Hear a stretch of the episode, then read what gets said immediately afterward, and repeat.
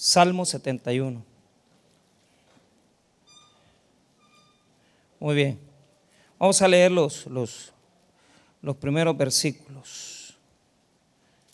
No más. Muy bien.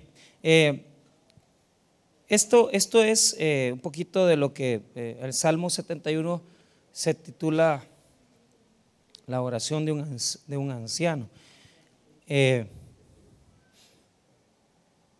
Sí puede ser la oración de un anciano, puede interpretarse, digamos, en otra forma, pero, pero realmente es un hombre de edad, es un hombre que, que quiere contar sus, sus vivencias y, y, pero vamos a sacar de ahí algunas cosas prácticas para nuestra vida de fe. Salmo 71, 1 al 3. La palabra del Señor dice así, en ti, oh Jehová, me he refugiado no sea yo avergonzado jamás.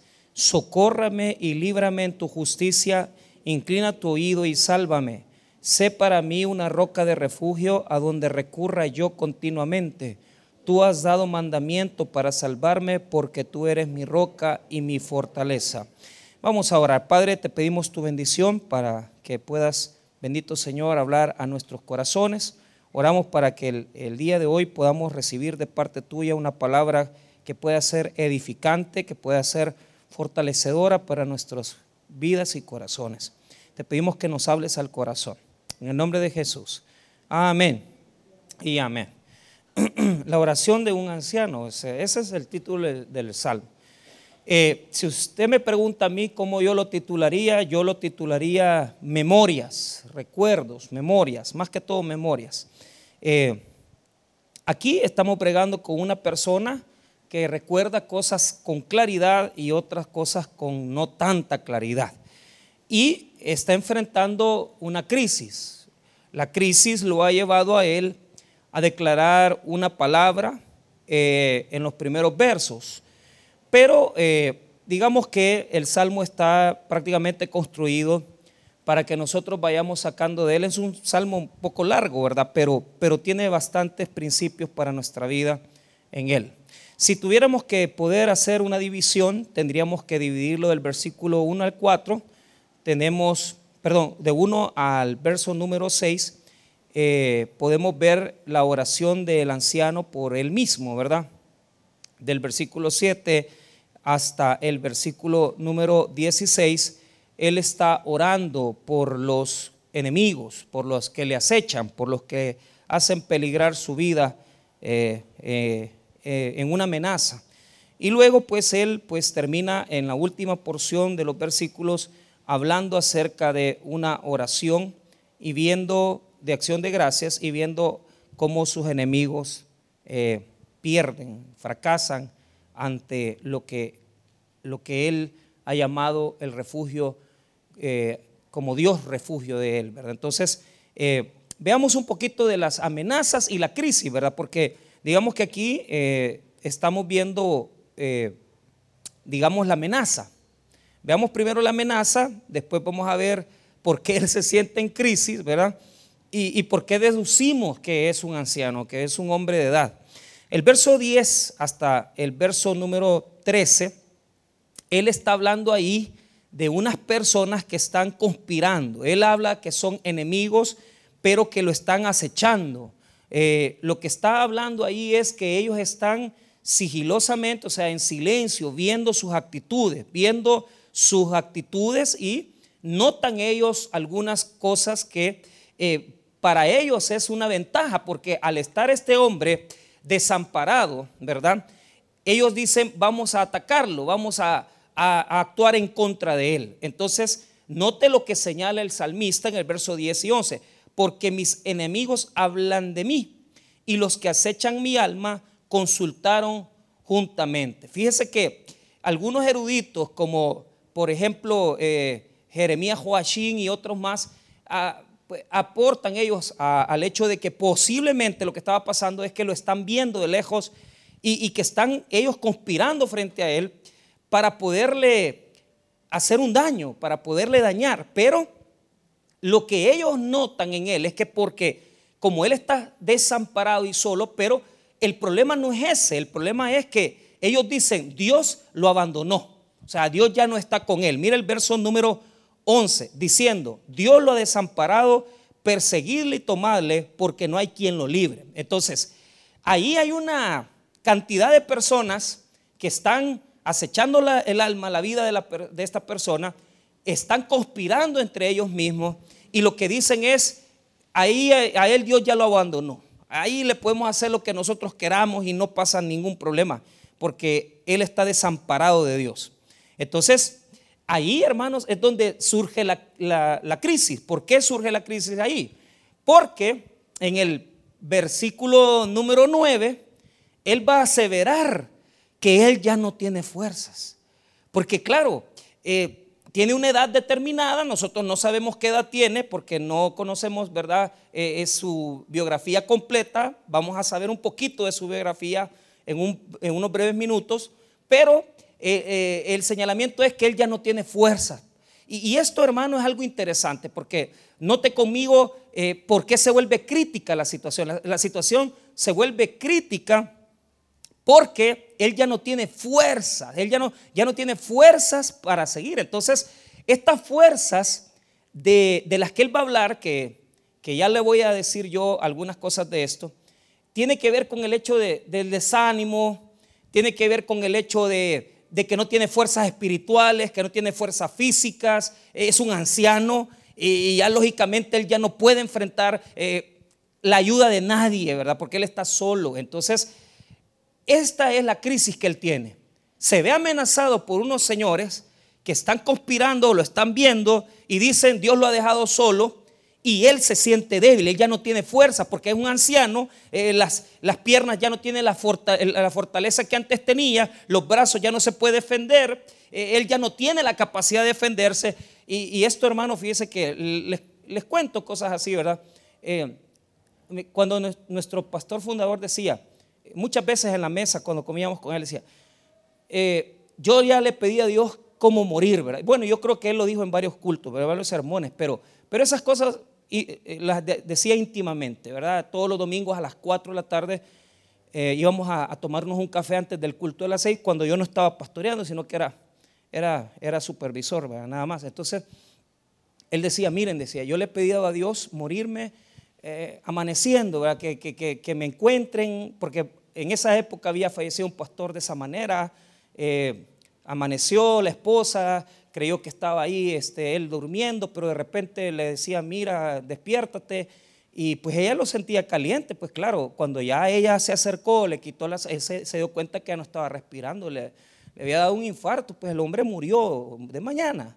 Entonces él decía, qué bonito es morir así, ¿verdad? Qué bonito es morir eh, sin tener un síntoma de violencia, sino que una cosa que de repente Dios diga, mira, ya te toca venir conmigo. Entonces el pastor decía que él oraba para morir de esa manera, de esa manera natural. Y muchas veces él dijo, o, o decía, en la moto decía, porque como él la pasión en las motos, ¿verdad? Y hacíamos viajes, él tenía, imagínense que llegó a los 69 años y nosotros en moto con él, usted. y y hacíamos hasta Honduras el viaje el sábado, regresando ese mismo día, desayunar, nada más 400 kilómetros ida y venida, y todavía quería irse a, comer un sorbete. Entonces, y, uno que yo tenía que veintipico de años, 27, y ya no aguantaba, ¿verdad?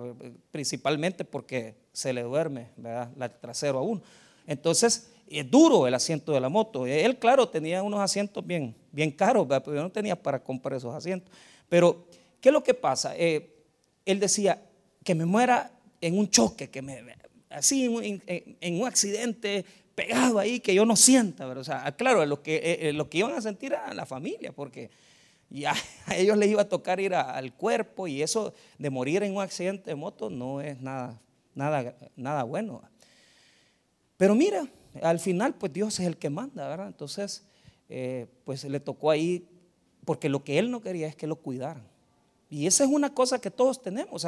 si yo le hago una pregunta aquí a, las personas, a la gran mayoría, los que tenemos ya una mediana edad, 40, 50 años, mire, y usted quisiera que cuando usted tenga su edad, usted lo cuiden, claro, porque usted sabe perfectamente que todavía hasta los 70, todavía, si no está muy, todavía usted puede caminar solito, pero ya con 80 y pico de años, usted necesita su ayuda. Y, y un bastón para poder asegurar. Entonces nadie quiere dejarse ayudar. Y él decía que él quería morir así porque él no quería y siempre dice, yo no quiero ser carga de nadie. Pero ese es el punto. O sea, eh, cuando ya uno no tiene elección, porque ya, pues sí, te quedaste con una tu enfermedad, te dio una tu parálisis, te dio una situación en una pierna, ¿y cómo te levantas? Pues te tienen que poner gente que te apoye, que te ayude. Y si, si, tus hijos son amorosos y, tienen el tiempo, te van a cuidar. Pero si no, lo que van a hacer es contratar a alguien que ayude y, también apoyar. Pero la, la, cuestión es que nadie quiere llegar a esa edad ¿verdad? y no quiere ser ayudado por nadie. Entonces, ¿por qué ha entrado crisis en él? ¿Por qué la, la crisis? Yo, yo les digo honestamente, la crisis no es tanto que tenga gente alrededor que lo está viendo, porque esta gente que lo está viendo probablemente son familiares que yo no le puedo decir que le quieren quitar el dinero, pero, pero sinceramente, hermano, yo como conozco de esto, Tantas veces lo he visto, que cuando ya está pataleando el pobre cristiano ahí, mire mamá, fírmeme aquí, mire papá, mire, sáqueme aquí. Y si no puede firmar, pues firma ruego y con el, con el dedo y ahí a ver quién le firma. Y, de repente los hermanos, mira, es que, que, él le sacó la firma a mi mamá y ni cuenta nos dimos y los grandes pleitos. ¿verdad? ¿Será la gente que está ahí, verdad? Que, que está pendiente que se muera y, lo que no quieren y lo que quieren es eh, acecharlo, ¿verdad? Porque note el versículo 10, mire cómo lo ven, porque mis enemigos hablan de mí y los que acechan mi alma consultaron juntamente, pero lo que pasa es que están dentro, están cerca, o sea, y, el texto en hebreo revela eso, revela que están alrededor, o sea, eh, y, los eruditos dicen que son gente cercana a él, pero son sus enemigos. Y, y será posible que uno se vuelva enemigo de su propio hijo, sí, Sí, o sea, hay casos en donde ah, hasta lo dejan de cuidar, pues como diciendo, bueno, ya le toca partir, entonces, ¿para qué vamos a estar encima de él? Ya va a morirse. O sea, es gente insensible. Y hay hijos malos. Y hay hijos que son, parecen enemigos y no hijos, ¿verdad? Entonces, eso es lo que está pasando en él. Está crítico, ¿ah? porque una de las grandes crisis que uno vive es, ¿cómo voy a quedar? ¿Me voy a poder parar? ¿Voy a poder hacer esto? ¿Voy a hacer? Esa es una cosa que, hay que pensarla, hay que reflexionarla. Pero ahora vamos a ver, vamos a ver, porque yo quiero que, vayamos eh, eh, pensando, ¿verdad? Y vayamos viendo un poquito eh, el tema, ¿verdad? Porque, ok, en el caso de este señor, él, su pena es otra. No es así solo que son los hijos o los hermanos o, que si, ya no tiene fuerza. Sí, pero hay otro problema. O sea, él ahorita está, diga conmigo, reflexión. No, diga conmigo bien, reflexión. Va, él, él está reflexionando. ¿Por qué? Porque la gran crisis que está viendo él es que él tiene una edad, está debilitado, pero ahora él, él mismo se va a meter una, una, una terapia. Él mismo va a venir y, porque él tiene una duda, es una pequeñita duda. ¿Y cuál es la duda que tiene? Y fíjate que no, no se nota, pero cuando usted lo lee en español, pero más en hebreo, ¿verdad? cuando lo traduce, usted se da cuenta de esto. Note el verso 1 para que usted vea esto. En ti, oh Jehová, me he, ¿qué? Me he refugiado, ¿verdad? No sea yo. Ah, ¿por qué lo dice? Porque tiene la duda. Mira bien, pone atención. Tiene la duda que va a ser avergonzado. O sea, hay una inquietud en él. Y, la inquietud que él tiene es, me van a avergonzar. Voy a ser avergonzado. O sea, en él hay una inquietud que no lo deja en paz. Porque yo no digo que el salmista no tiene, no, él tiene fe. Pero hay una duda, hay una inquietud en él, porque si no, no estuviera diciendo, no sea yo avergonzado, ¿verdad? No, no, no, no se acuerda ese salmo de que esa alabanza también dice, no sea yo avergonzado, no se alegren de mí mis enemigos. Entonces, el temor del salmista es ser avergonzado, ¿verdad? Pero ¿por qué? Ahora lo voy a revelar. Lo voy a, a revelar.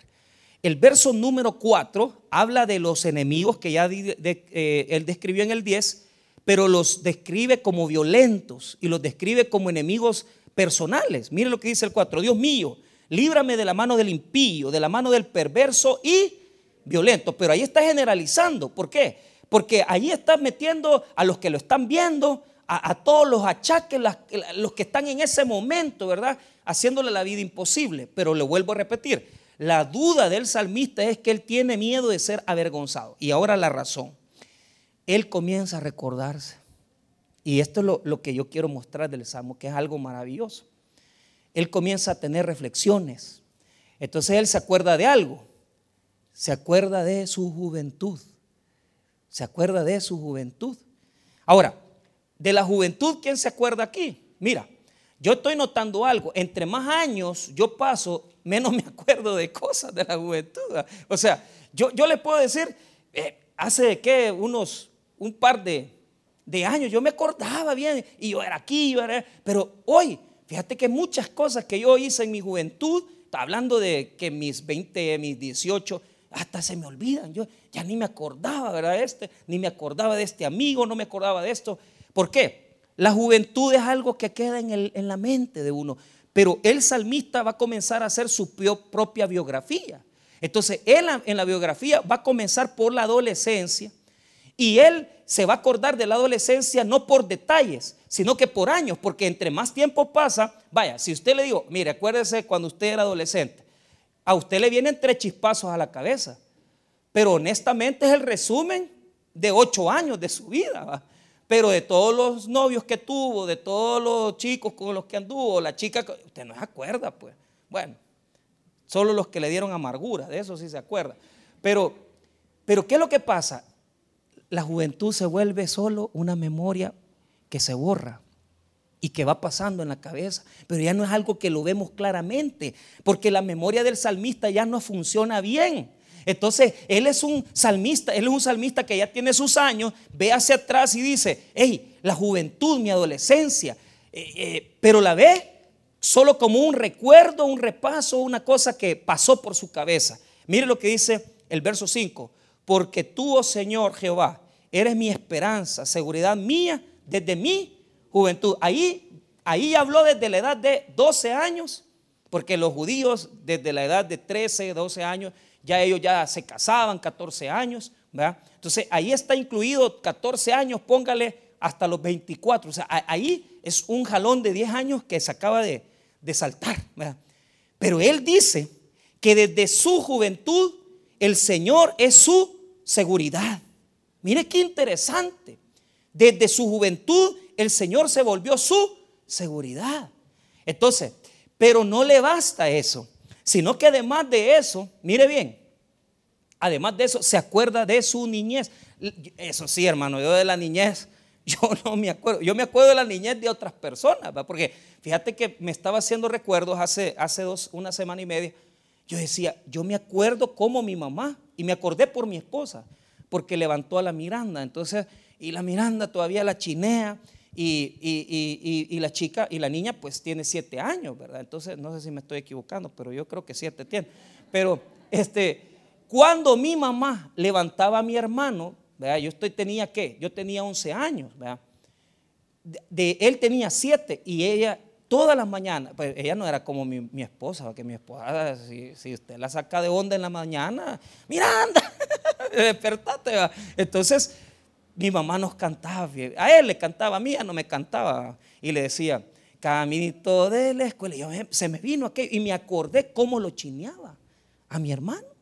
Y yo tengo ahora 42 y él tiene 30 y pico, 37, 38 años. Entonces, y se me vino a mi mente la niñez de mi hermano. O sea, se me vino a mi mente cómo yo le daba, porque mi mamá nos dejaba la comida ya lista en la mañana para que al mediodía que llegamos del colegio, yo solo le calentaba a mi hermano, porque nosotros, pues prácticamente nos tocó cuidarnos solos. Ella trabajaba, mi papá nunca estaba. Entonces yo le calentaba la comida a mi hermanito y, yo me acordé de eso. Yo no me acuerdo de mi niñez. O sea, si usted me dice, mire, peor del día de mi nacimiento, porque él va a regresar hasta el nacimiento, va, a regresar. Entonces, mi papá tenía una mala costumbre. Nos iba a tirar a, a Metrocentro usted yo tenía 10 años y mi hermano 7, imagínense. Y él, hermano, nos iba a dejar el viernes. yo bien me acuerdo, nos recogía en el colegio, nos llevaba al pollo campero del trébol, cuando el pollo campero era el pollo campero, no codornices como la que dan ahora. Y usted se podía servir toda la salsa de tomate que quisiera y, y cuando terminaba de comer le daban unos lifesavers, unos, unos, unos salvavidas, para, unos dulcitos.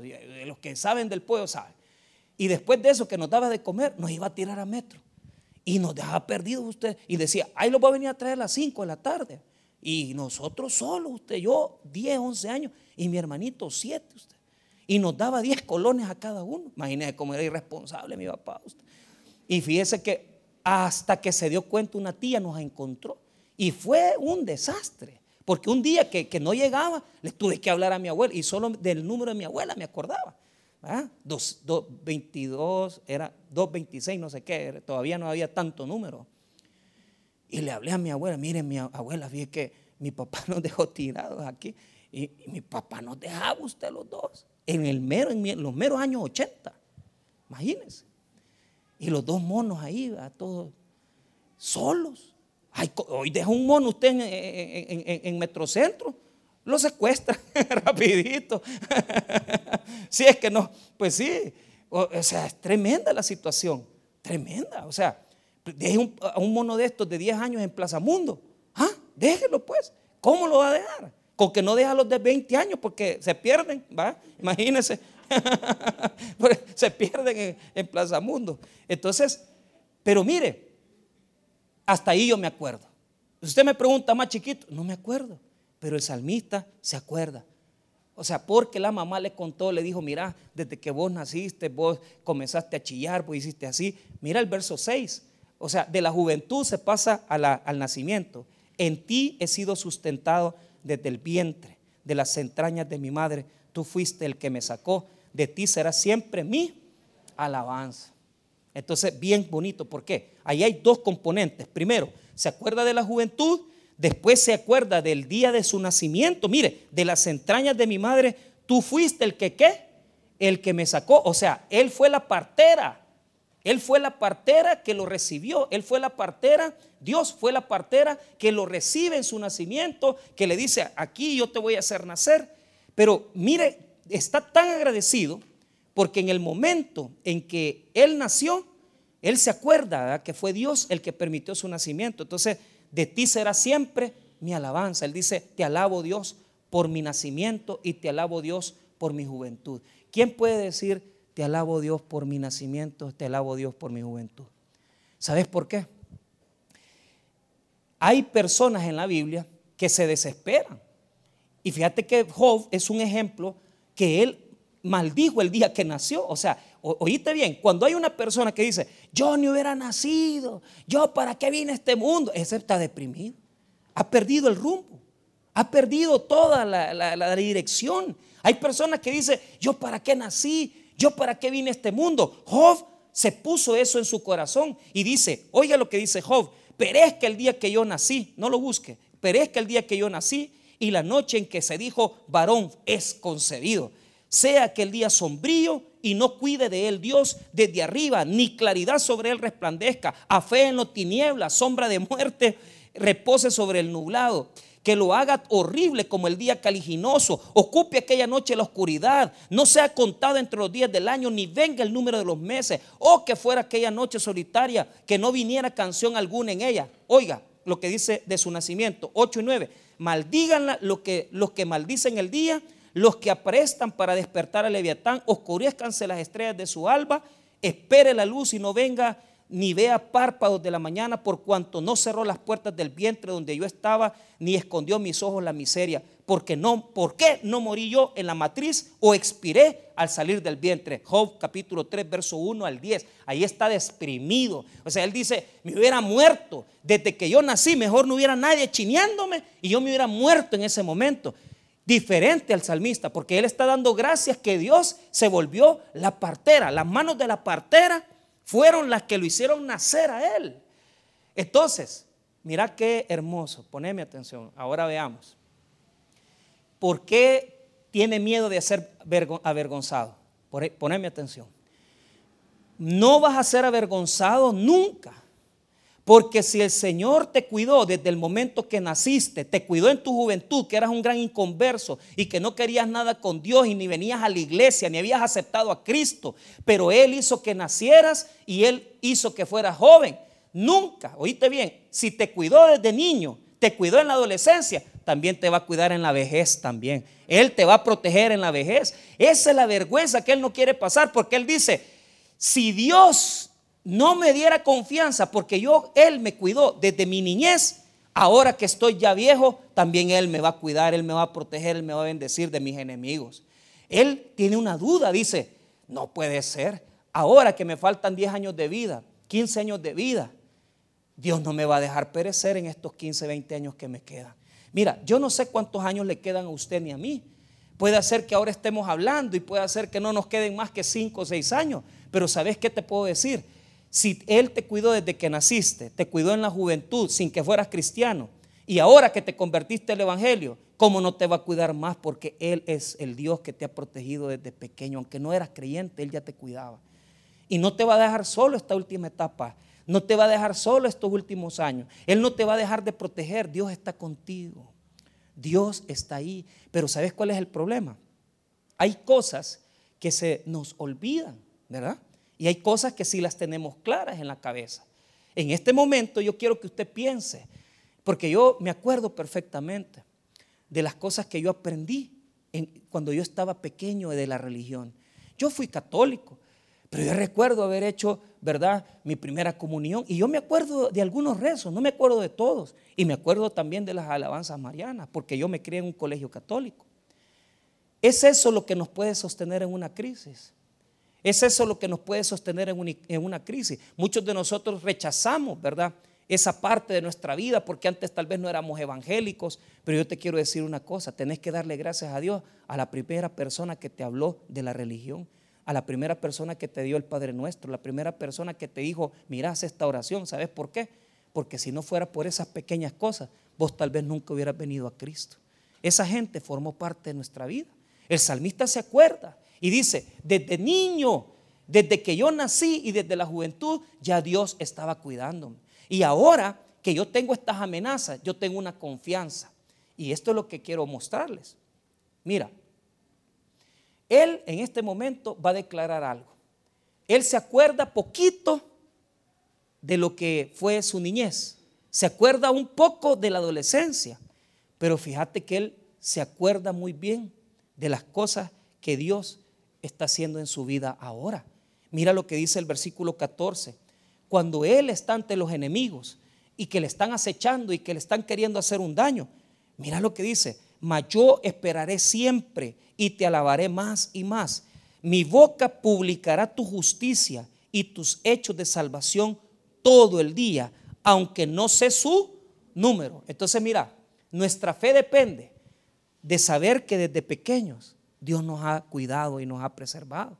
Pero la otra cosa es que apuntar las cosas que Dios ha hecho por vos, porque el salmista está claro en algo, que él ha recibido de parte de Dios muchas bendiciones en este último tiempo y dice que no las puede ni contar, porque son tantas cosas que Dios le ha dado, son tantas cosas que el Señor le ha provisto que él no las puede contar todas, pero las que se acuerda, él las va a publicar, él le va a decir a todo mundo, mira, Dios ha hecho esto por mí, Dios ha hecho esto por mi vida. Vuelvo a repetir el verso número, número 14 y 15. Mira, mas yo esperaré siempre y te alabaré más y más. Mi boca publicará tu justicia y tus hechos de salvación todo el día, aunque no sé su número. Él no se acuerda de todas las cosas bonitas que tal vez Dios hizo en este último año, pero algo sí está diciendo.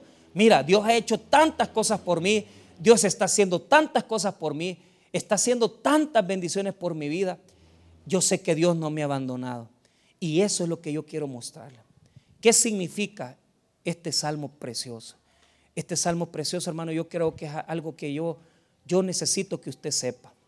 Porque cuando nosotros nos acordamos desde donde venimos, desde donde nacimos, desde donde crecimos, pero también reconocemos los actos que Dios ha hecho en estos últimos días en nosotros tenemos una actitud para con Dios.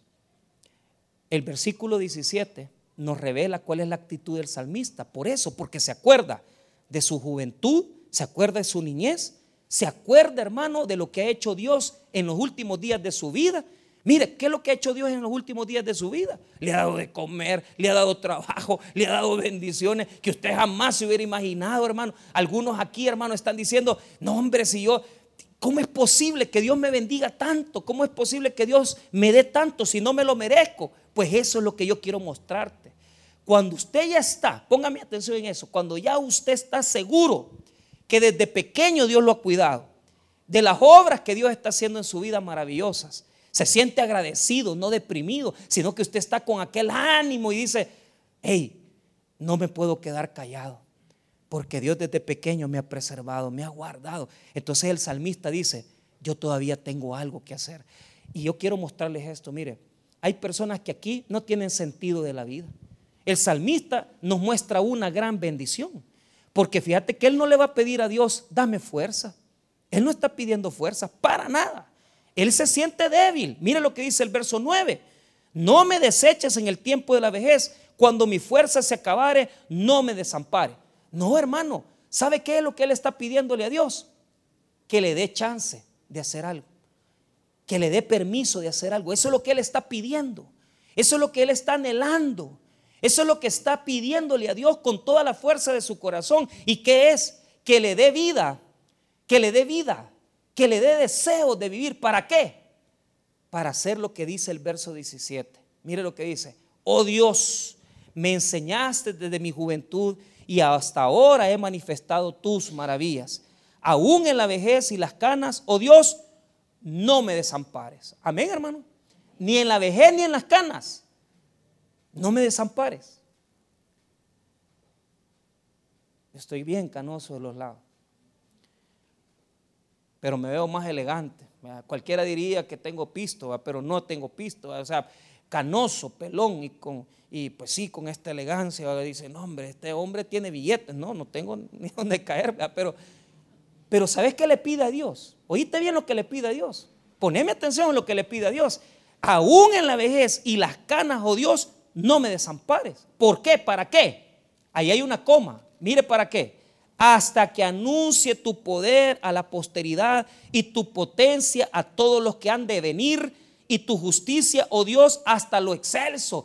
No me dejes morir, dame todavía, no me desampares, porque le quiero decir a mi posteridad, a mis próximas generaciones, a mis hijos, a mis nietos, que tú no nos vas a dejar, a dejar desamparados. Les voy a contar lo que has hecho en mi vida, que desde pequeño tú me has cuidado, en la juventud tú me cuidaste y aún en la vejez Tú no dejas desamparado a tus hijos. Cuéntele eso a sus nietos, cuéntele eso a sus hijos, porque ellos tienen que saber que usted tiene un gran Dios que nunca nos deja desamparados. El salmista dice, no me desampares, Señor, porque quiero hablarle a mis generaciones, quiero hablarle a mi posteridad, quiero decirle lo maravilloso que ha sido conmigo. Eso se llama sentido de vida. Cuando usted habla y le dice a sus hijos, mira, nosotros éramos gente bien humilde, gente que no teníamos nada. Aquí hay personas que me han dicho, pastor, mire, yo descalzo venía a Cojutepeque cuando era niño, porque yo me calcé hasta la edad de 12 años. Cuéntele entonces a su posteridad quién es su Dios. Cuéntale entonces a su posteridad quién es su Dios. ¿Por qué? Porque esta gente, óigame bien, yo estoy consciente que los jóvenes necesitan doctrina que las nuevas personas que vienen a la iglesia necesitan doctrina, pero ¿sabe qué es lo que más necesitan?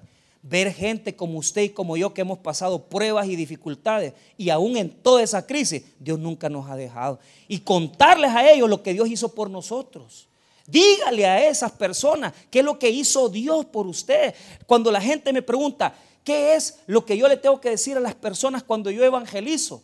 No les cuente más que puede ponerle un texto, dos textos. No, hombre, cuéntele su testimonio, hombre. Dígale quién era usted. Dígale de dónde Dios lo sacó. Dígale del hoyo en que usted vivía. Y la gente va a glorificar al Dios Todopoderoso que usted tiene, porque se va a dar cuenta que aún en la vejez Dios no nos deja desamparados.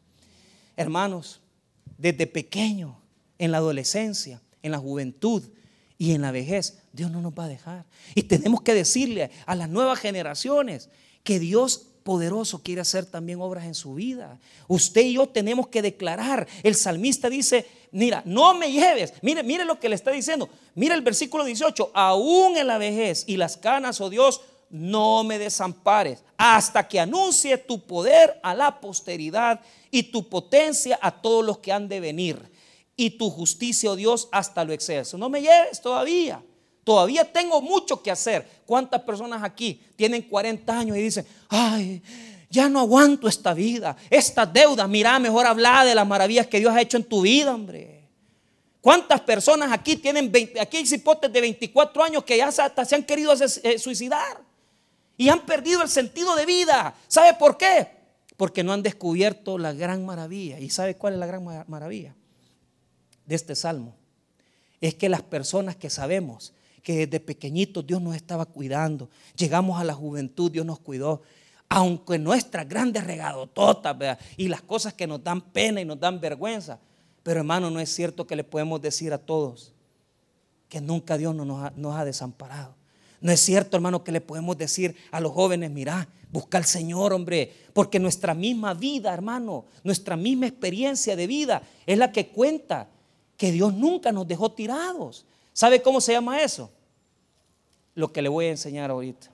Cuando usted puede hablar con autoridad y decirle a la gente, mira, Dios puede transformar tu vida, Dios puede cambiar el destino de tu vida, pero aquí hay un montón de gente que definitivamente, hermano, no tienen esa potencia, no tienen esa autoridad de Dios. Y yo me pregunto, ¿por qué? Porque para que uno pueda hablar uno puede decirle, yo no digo que va a estar saliendo, no, dígale a su nieto, dígale a sus hijos, no necesita usted venir y decir y tal vez proclamar, andar en la calle con un megáfono, no, dígale a la gente lo que Dios ha hecho por usted, dígale de dónde usted viene, dígale de dónde usted proviene, dígale lo que Dios ha hecho por su vida, porque ahora usted va a ver esta palabra. Mire, el salmista ha descubierto algo que solo se descubre después que uno pasa un montón de batallas Después que uno pasa un montón de problemas y uno dice, no hombre, si aquí solo Dios nos ha sacado de esto, si aquí solo Dios nos ha librado de esta situación. Entonces cuando uno llega a esa comprensión y uno dice, es que aquí el Señor es el que me ha defendido, es que aquí el Señor es el que me ha guardado. Entonces vos podés hablar como el salmista. ¿Y cómo habla el salmista? Mira qué bonito lo que dice en el Salmo 71, verso número 2 y 3. Y eso es lo que quiero mostrar. Socórreme y líbrame en tu justicia. Inclina tu oído y sálvame. Pero mira, él habla con confianza y le dice a Dios, sálvame en tu justicia, líbrame en tu justicia. Dice, ahora mira el 3, mira el 3. Sé para mí una roca de refugio a donde recurra yo continuamente. Tú has dado mandamiento para salvarme porque tú eres mi roca y mi fortaleza. Eres mi roca y mi fortaleza. Mira, la palabra roca, la palabra tesur en hebreo, es una, es una cosa que yo quiero que entienda. Es un acantilado. Mira bien, es un acantilado que está en una montaña y usted ve el mar hacia abajo, pero, pero ¿qué quiere decir que Dios es mi roca? Quiere decir que usted está tan arriba, está tan en alto, que a usted no le pueden tocar sus enemigos. Mire la palabra que está ahí. Sé para mí una roca de refugio. Diga conmigo refugio. La palabra refugio, la palabra maón, quiere decir asilo. Diga conmigo asilo. Morada. Usted se, había, se ha visto los adultos mayores que tenemos aquí en el albergue de la par. Muchas de esas personas, ya no, sus familias se han olvidado de ellos. Sus hijos se han olvidado de ellos Sus familias completas se han olvidado de ellos. Pero ¿sabes qué? Dios es nuestro asilo. Él es el que nos guarda. Él es nuestra familia, es nuestra morada. Y cuando nosotros estamos en esas dificultades, acudimos a Él y Él nos dice, aquí, escondete en esta cueva, escondete en mí, escondete en mi presencia. Yo soy tu roca, soy tu asilo, soy tu refugio. Y cuando estamos pasando unas grandes penas y unas grandes situaciones calamitosas, solo Dios es el que nos defiende, solo el que nos guarda, hermanos. O sea, ¿qué más querés si Él es tu asilo en la juventud, en la edad adulta, en, la, en los últimos años de tu vida? Él te ha guardado siempre, Él es tu roca y tu refugio. Pero mire lo que dice la última parte del versículo, porque tú eres, el verso 3, mi roca y mi fortaleza. La palabra matsud es la palabra castillo. Y oiga lo que quiere decir, ponga atención, una red que amarra, que detiene. Cuando el salmista está diciendo, tú eres mi fortaleza, quiere decir que Él nos guarda, Él nos pone en su red de protección y dice, aquí nadie te va a poder tocar, yo soy el que te ha cuidado, yo soy el que te ha guardado, yo soy el que te ha protegido. Pero ¿sabes cuál es el problema de este salmo? Que el salmista lo que quiso es copiar el Salmo 31. Pero ¿cuál era el problema? El problema es que el Salmo 31 él no se lo podía de memoria y, los escritores y los eruditos saben perfectamente que el, el, esfuerzo del escritor fue tratar de copiar lo que el Salmo 31, porque probablemente el salmista del Salmo 71 quería explicar lo del Salmo 31, pero no lo recordaba bien. Él no se tenía muy, buena memoria de lo que decía. Mire el Salmo 31, ponga atención para que pueda ver ese texto.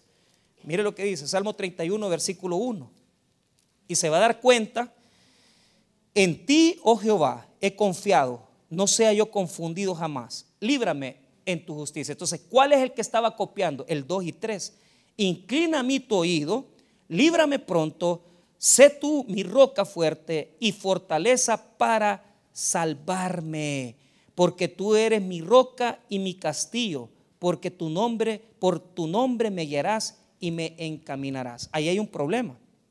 Cuando se copió, el salmista no se acordó bien de lo que cómo estaba ordenado y lo que hizo fue trastocar el versículo 3 de tal manera que puso de último lo que tenía que poner primero, porque esa parte porque tú eres mi roca y mi fortaleza es lo primero que dice en el verso 3, porque tú eres mi roca y mi castillo. Eso lo puso hasta abajo.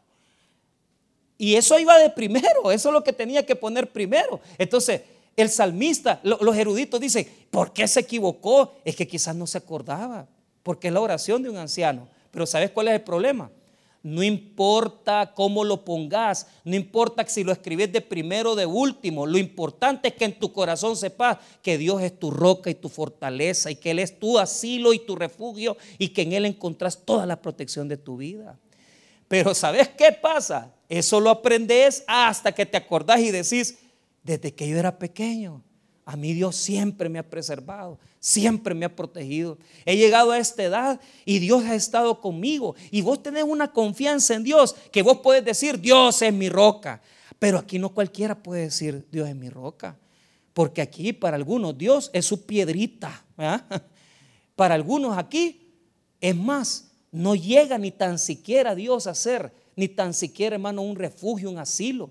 Sino que para muchos aquí el Señor solamente es una pequeña sombra y solo se vienen a refugiar cuando están pasando peligros y, dificultades, vienen, pero cuando salen del problema se van. Escucha bien, hermano, llegar a la comprensión de que Dios es la roca de mi salvación, eso no es fácil. Porque vos tuviste que haber pasado por un montón de situaciones, de crisis, de dolor. Y después de todo ese problema que has vivido, que hasta has pasado por el valle de sombra de muerte, te has dado cuenta que Dios nunca te ha desamparado y ahora puedes decir, Jehová es mi roca y mi salvación. Eso no cualquiera lo puede decir, hermano. Usted puede declararlo, pero creerlo no importa. El salmista lo puso al revés. Pero ¿sabes cuál es el punto? No importa que lo pongas al principio o al final. La pregunta es, ¿crees que Dios es tu roca, es tu salvación? ¿Crees verdaderamente que Dios es tu roca? Porque yo digo una cosa, si verdaderamente Jehová es tu roca, decile al mundo y decile a tus generaciones que Él es el que te ha salvado. Y no te quedes callado y decirle a las personas, fíjate que yo viví esta situación, yo viví esta circunstancia. Explíquele a las personas el dolor, la crisis y dígale que a través de todo su dolor, su roca ha sido el Señor y que cuando ha venido lo más duro, solo Él ha sido su refugio, hermanos. Mira, yo aprendí que Dios es mi roca de una forma bien dura, por un montón de años, por un montón de situaciones. Imagínate pasar todo ese proceso difícil en donde yo me metí en la casa de Dios. Yo decía, Señor, yo definitivamente viví con temor un montón de tiempo por mi pasado, porque muchos de nosotros hemos cometido errores y fallas. Y yo me acuerdo, hermano, estar sentado, ¿verdad? En, el escritorio, ahí en mi oficina, en la iglesia, en el Taber Central. Y, el pastor le decían de mí, oiga lo que decía, mire, pastor, le decían, con este muchacho no cuente, este muchacho es tramposo, este muchacho es tal cosa, este muchacho. O sea, la gente le quería lavar el cerebro y muchas veces, hermano, eh, él habló conmigo una vez, me sentó y me dijo, mira, me dijo, fulano y sultano me dijeron que vos eras esto, eras esto, está esto. Mire, pastor, yo le voy a decir una cosa. Yo no sé cómo me conocieron ellos, ¿verdad? En el pasado, yo no sé. Pero algo sí le voy a decir. Desde que yo comencé a tomar las cosas en serio del Señor, yo no he retrocedido. Y ellos tal vez me conocieron como yo era antes, pero si usted me comienza a conocer, usted se va a dar cuenta que lo que ellos hablan es falso. Y le voy a decir una cosa, hermano, Dios se encargó de limpiar mi nombre. Dios se encargó de limpiar mi testimonio, porque esos son los enemigos que te acusan y dicen, a este Dios lo ha desamparado, a ese Dios lo ha dejado, a ese Dios no lo ha bendecido. Pues ahora prepárense, porque cuando usted se da cuenta que la gente lo acusa de algo y dice, este es malacate, este tiene el pasado oscuro, este ha hecho tal cosa, recuerde que Jehová es su roca y su salvación y él cambia todo el testimonio y cambia el pensamiento de la gente que nos ve mal. Porque ellos dicen, Dios lo dejó. Pues no me ha dejado porque Dios es mi roca todavía. Y Él se va a encargar de exaltarme. Él se va a encargar de ponerte nuevamente aquí. Y cuando la gente me vio, cuando de repente el pastor dijo, mira, oiga bien, dos cosas. Yo siempre me acuerdo cuando el pastor me dijo, Michael, vení para acá. Sí, pastor, te has ganado mi confianza. Que le diga eso el doctor Edgar López Bertrán, padre, eso no, no se lo dijo cualquiera, hermano. Y hay testigos de lo que él me dijo. De aquí en adelante, vas a venir el domingo a, tomar café a mi mesa, a mi casa, porque ahí no entraba cualquiera, señores.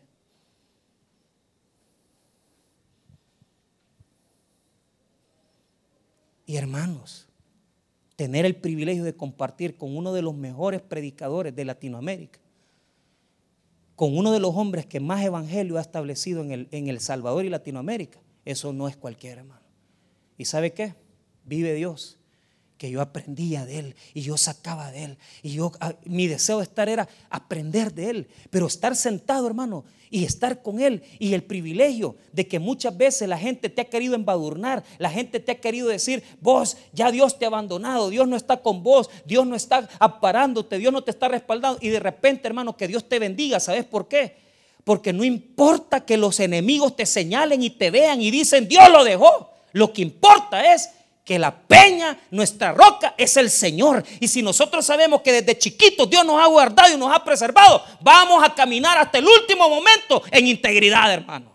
Hasta el último momento. No dude, hermano, que hasta en la última edad de su vida usted tiene que caminar con el Señor. Por eso, hermano, usted no puede perder la pasión. Porque hasta el último momento este hombre testificó que el Señor era poderoso en su vida y no dejó de hablar las maravillas de Dios. Y eso es lo que la gente no puede entender. Eso la gente es lo que no puede comprender. La gente quiere señalar, la gente quiere decir, la gente quiere acusar. Pero bendito sea Dios que se van a quedar con las ganas. Porque cuando nos dicen, este Dios no está con él, hermano, solo Dios sabe la verdad que si nosotros hemos caminado en integridad y hemos querido hacer las cosas bien por Él, Él nos va a bendecir, hermano. Usted no se preocupe. Usted no se preocupe. ¿Qué es lo que tiene que hacer? ¿Qué es lo que hacía el salmista cuando los enemigos le decían, este no está con Dios? ¿Qué es lo que hacía? Mira lo que hacía el versículo 14, repetí conmigo, mas yo esperaré siempre y te alabaré más y más. ¿Qué es lo que tiene que hacer cuando todo mundo dice, ay, a este no se va a levantar de esta? Este no va a salir de esto. Si este es un gran pecador, yo te alabaré más y más. Y cuando esa gente ve que nosotros estamos debilitados, podemos estar debilitados físicamente, podemos ser ancianos, pero eso no es importante porque si tenemos pasión por Dios, vamos a seguir alabando más y más, hermano. Aunque la gente vea que ya no tenemos fuerza, si tenemos pasión por el Señor, Él nos va a levantar, hermano. Y pueden decir lo que sea de nosotros. No importa que digan lo que quieran. Lo importante, hermano, es lo que Dios ha hecho en nuestra vida. Y si hasta lo último nuestra fuerza es, nuestros enemigos van a decir, no, está desamparado, ha quedado solo. No, señores, es que no es así. Mi roca es el Señor. Mi peña, mi roca de refugio. ¿Y por qué es tu roca? Porque hasta este día yo he visto su mano en mi vida. Nunca la he dejado de ver. Jamás la he dejado de ver. Siempre he visto su mano en mi vida. En los momentos de crisis, en los momentos de dolor. Y oiga bien, hasta en los momentos en que yo la he regado, he visto la mano de Dios. Y Él nunca me ha dejado. El salmista, ¿sabe qué es lo que hace? Va a avergonzar a los enemigos. Porque todos aquellos que dijeron, este se está muriendo, este ya no puede más, los, los mismos hijos, yo no sé, los familiares Mire lo que va a hacer el Señor. Él va a seguir alabando a Dios y le va a seguir dando gracias más y más, porque Él no lo va a parar nada. Él, aunque ya es un hombre con debilidad física, pero su corazón está apasionado por Dios. Y yo, y yo le digo, hermano, ese debe ser el anhelo de nosotros, que aunque lleguemos a edades adultas, que nuestro corazón esté encendido por el Señor, que si nos van a traer, hermano, nos traigan nuestros hijos, quien sea, pero nosotros no nos vamos a mover de la bendición donde Dios nos ha bendecido tanto en nuestra iglesia, en nuestro culto. Cuando los, los enemigos lo acusaron, dijeron, Dios lo ha desamparado. Pues ahora van a quedar avergonzados, porque el salmista dice en el verso 22, mire al final, Asimismo yo te alabaré con instrumento de salterio, oh Dios mío, tu verdad cantaré a ti en el arpa, oh Santo de Israel. Mis labios se alegrarán cuando cante a ti y mi alma, la cual redimiste. Mi lengua hablará también de tu justicia todo el día, por cuanto han sido avergonzados, porque han sido confundidos los que mi mal procuraban. Todos aquellos, los que estaban viendo que le vaya mal, mira, está débil, ya no puede, mira, se ha salido de la iglesia, mira, ya no es nada. Ellos no saben cómo vos andas con Dios. Y tal vez ellos te ven acabado porque la regaste o porque tropezaste. Pero ¿sabes qué? Yo he aprendido algo. Dios es mi roca de refugio, aún en mis grandes regadas, hermano. Porque cuando le he regado, yo me he ido a esconder en Dios. Y cuando ha venido el dolor, yo me he ido a esconder en Dios. Y cuando ha venido el triunfo, yo me he ido a esconder en Dios también. Y aquellos que dicen, Dios lo dejó, van a quedar avergonzados ellos, hermano. Porque Dios me va a bendecir a mí. Porque Él se encarga que cuando vos sabes que desde pequeño, la juventud, la adolescencia y aún en la vejez Dios está con nosotros, vos te das cuenta, hermano, que podés pasar hasta la peor de las cosas, pero nunca Dios te va a dejar. Y el que sabe eso puede decir, Dios es mi roca. Dios es mi roca mi refugio. Dios es mi fortaleza. Porque yo en Él me he escondido. Y hasta aquí Dios me ha bendecido. Van a venir momentos donde vas a triunfar, vas a tener bendición. Refugiate en Jesús. Van a venir momentos donde va a venir el quebranto y la pena y hasta vergüenza te va a dar. Pero si te refugias en Dios, Dios te va a levantar como me levantó a mí. Porque yo no digo que yo no hice todas esas cosas. Pero ¿sabes qué? Dios tiene misericordia. Y Dios te levanta. Así que si tenés tu testimonio un poco chueco y un poco malo, porque la has regado igual que yo, no te preocupes. Dios es tu roca y tu refugio, tu asilo. Metete en Él. Él te va a levantar. Él te va a bendecir. Pero tenés que saber algo. Desde el nacimiento, la juventud, la adolescencia y hasta la vejez, Dios no nos desamparará. No nos ha desamparado. No te preocupes, porque Dios no te va a desamparar. Siempre ha estado con nosotros. Y tus enemigos serán avergonzados cuando vean que Dios te bendice, aunque no te lo merezcas. Pero como Dios conoce tu corazón y sabes que estás arrepentido, Dios te va a bendecir. El salmista entonces es restaurado. Está en la vejez. Los enemigos dicen, está débil. No, estoy débil físicamente, pero mi corazón alaba más y más a Jehová. Alábelo, glorifíquelo, aunque las cosas no estén pasando, aunque las situaciones sean negativas. Para usted el Señor es su roca y su salvación. Vamos a orar, hermanos. Padre, te damos gracias por tu palabra.